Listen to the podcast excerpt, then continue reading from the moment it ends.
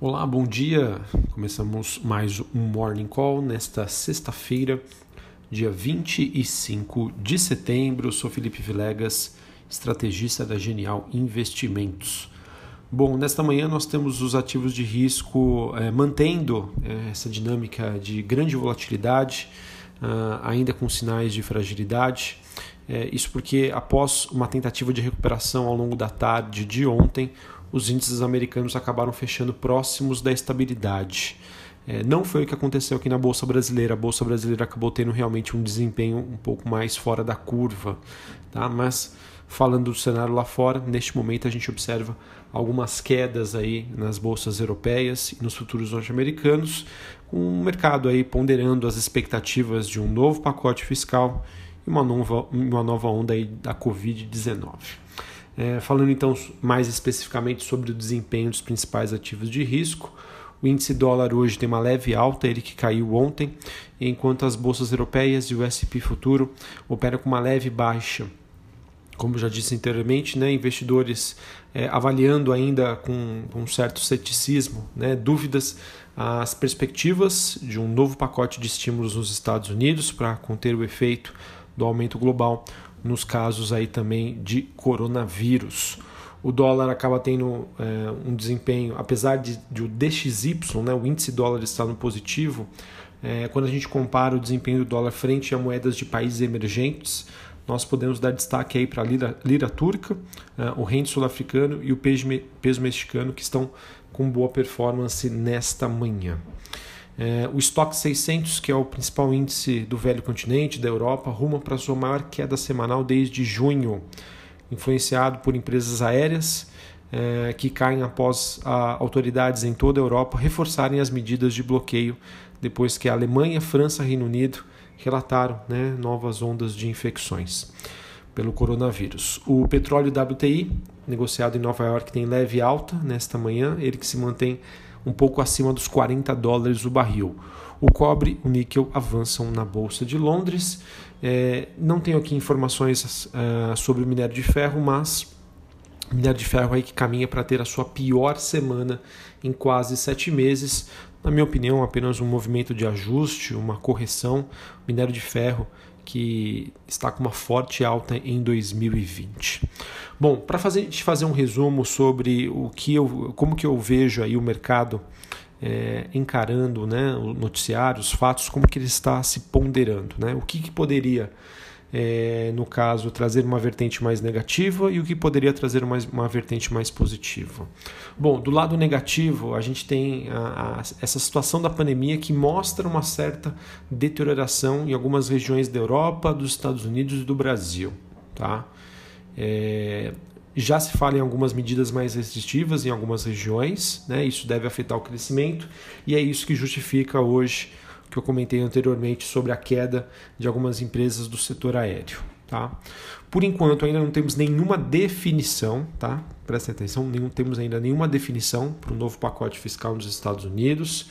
Eh, as eleições americanas ainda seguem indefinidas eh, e digamos aí que a gente tem aí alguns sinais que mostram que quando a gente olha para indicadores econômicos que a gente pode acompanhar o que uma manutenção a gente teve uma recuperação forte e agora eles podem ter altas melhoras ou pioras, é, enfim, um movimento de acomodação. E nós já tivemos dois países emergentes, né, a Hungria e a Turquia, é, elevando as suas taxas básicas de juros né, para conter os efeitos secundários da crise. Então, de alguma maneira, esse último item específico poderia impactar o mercado brasileiro. Tá? Porém, apesar disso, né, apesar de desses fatos ainda pesarem sobre o mercado, a gente sabe né, que nós é, um dos motivos aí que uh, nós tivemos ontem uma recuperação dos ativos foi na esperança do mercado sobre um novo pacote de estímulos que voltou aí ao radar após a Nancy Pelosi dizer que os democratas estariam prontos para tentar voltar à negociação. A proposta dos democratas deve ser em torno de 2,4 trilhões de dólares. Tá? É, então, isso de certa maneira acabou dando uma animada. Em relação às restrições para a Covid-19, a gente já tem a notícia de que algumas autoridades britânicas estariam tentando bloquear né, essas novas medidas de restrições que foram impostas aí pelo premier Boris Johnson. Tá?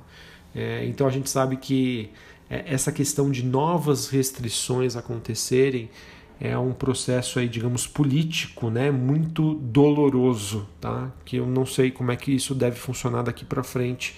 É, eu vejo que apesar dessas especulações, a gente sabe que isso uh, não seria algo que poderia ser implementado com certa facilidade, como foi no começo da pandemia, em que nós tínhamos um caso mais urgente, né, e necessário de fazer isso. Uh, bom, uh, por que, que, eu digo isso? Tá? Por que, que eu falo dessa necessidade? Isso eu falo por conta dos protocolos médicos né, que estão bem mais avançados e também a proximidade de uma vacina. Tá? E claro, o que a gente já tem comentado aqui sobre a questão da imunidade de rebanho. Tá? Antes de eu ir para o lado positivo, né, voltando ainda para o lado negativo, é, sobre a questão das eleições dos Estados Unidos. Tá? De acordo com líderes republicanos, né, eles disseram que estão tentando minimizar as declarações de Trump e garantindo que sim haverá uma transação, uma transição, perdão, pacífica de poder caso eles percam as eleições. E essas declarações são naturalmente bem-vindas e devem diminuir o risco. Inclusive, até o próprio Goldman Sachs mencionou que os investidores estão superestimando os riscos eleitorais dos Estados Unidos. Se a gente tiver uma, uma avaliação aqui, digamos, bem é, superficial, quais foram os setores né, que mais avançaram no governo é, Trump e quais foram o, a, os setores que mais avançaram no, no, governo Obama. Se não me engano, é consumo discricionário, tecnologia e saúde.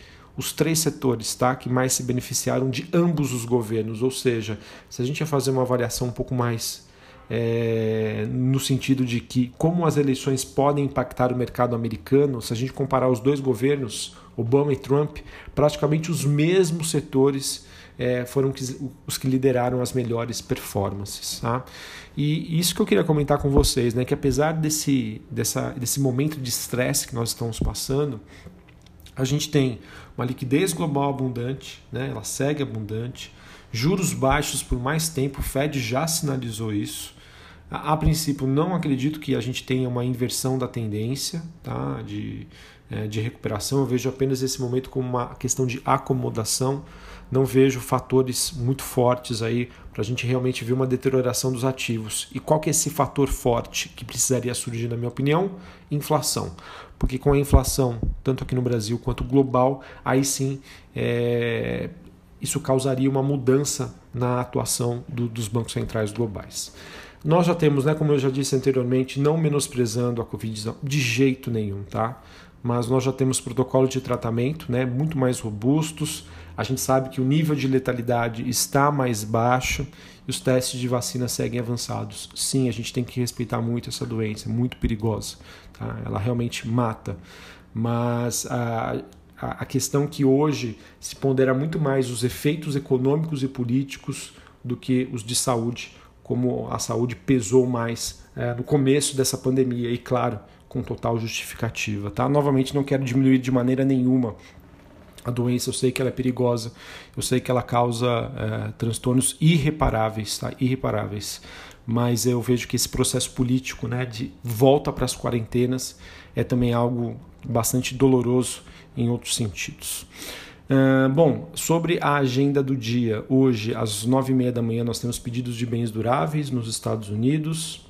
Uh, aqui no Brasil, deixa eu ver se a gente tem alguma coisa, apenas às 8 horas da manhã, daqui a pouquinho, custos de construção dados da, da FGV.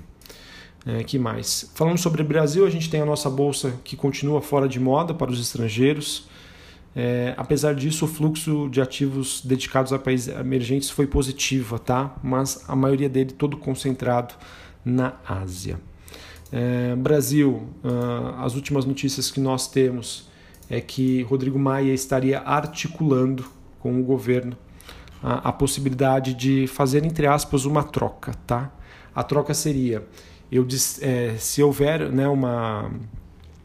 Uh, a questão, uma, um destravamento sobre a tramitação da reforma tributária, eu Maia, Maia, desistiria aí de obstruir o debate sobre a nova CPMF, tá? Um toma lá da cá. Difícil saber o que, que é positivo, o que, que é negativo, tá? mas é, é isso que nós temos de acordo com o valor econômico. Tá? Aliados de Rodrigo Maia, deputados governistas tentando a construção de um acordo.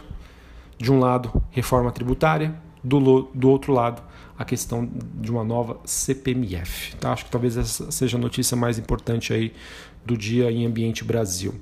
Sobre o noticiário corporativo, para a gente finalizar aqui e não se estender muito, a reportagem do Valor mostra que entre as três interessadas na operação brasileira da americana, desculpe, não sei se eu estou falando corretamente, na Laureate, Laurette, a Ser Educacional Anima e né? Essas empresas estariam no páreo, de acordo com informações do valor. A única que poderia ser barrada pelo CAD seria Udski. Então aumentam as chances da Ser e da Anima serem vitoriosas é, nessa possível aquisição. Tá? É, dados também do valor mostram que vendas, perdão, da Folha mostram que vendas de seguros pessoais deram um salto no mês de julho, movimentando 4,3 bilhões. Ou seja, empresas como BB Seguridade, Porto Seguro, Seguros, Sul América, podem aí, o mercado pode se sentir mais animado em relação a esses ativos. Uh, tivemos também uma matéria do broadcast trazendo que os líderes né, da Cirela, da MRV, da Tecnisa confirmaram que as vendas de imóveis estão se recuperando fortemente. Uh, após um período de baixa durante a quarentena, eles acreditam que isso deve prosperar, deve seguir crescente até o final de 2020 e ao longo de 2021. Uh, notícia aqui sobre a Vulcabras. Ela mencionou que vai terceirizar a marca de calçados femininos Azaleia essa marca que pertence à Vulcabras desde 1956 e o nome será passado pela, para a Grendene por três anos. É, esse contrato pode ser renovado por um período adicional de três anos e o objetivo disso com a Vulcabras é de se tornar uma empresa apenas de calçados esportivos, tá? foco aí na parte de esportes. Uh, tivemos também a Iven Construtora confirmando que foi aprovado pelo Conselho de Administração o preço por ação é, de, R$ 8,50 no IPO da Melnick. Acho que é isso, né? da Melnick, Melk 3. É, a estreia né, da companhia está programada para o dia 28 de setembro, semana que vem. Segunda-feira, né? Segunda-feira. É isso? Segunda-feira da semana que vem, perfeito. É, que mais? E nós tivemos ah, mais uma vez, né, tivemos a realização de uma Assembleia Geral Extraordinária ah, envolvendo os acionistas da Tecnisa que rejeitaram aí uma nova tentativa que a Gafisa fez para a incorporação dos negócios da empresa. Bom, então esse é o noticiário desta sexta-feira. Ah, eu vejo que sim, ainda a gente tem um ambiente em que o mercado está bastante conservador. Sexta-feira, normalmente, eh, os investidores não gostam de estar posicionados, né, frente aí ao final de semana, que não tem mercado, mas as notícias continuam. Mas ao mesmo tempo eu vejo que marginalmente falando, me parece aí que existe um certo exagero do mercado este mês, tá? É, frente a todos os problemas que nós temos, na ausência de notícias positivas, mas que os atuais preços talvez não, não se justificam uh, pelo fato aí de que uma melhora será esperada à frente. Um abraço a todos, uma ótima sexta, um bom final de semana e até mais. Valeu!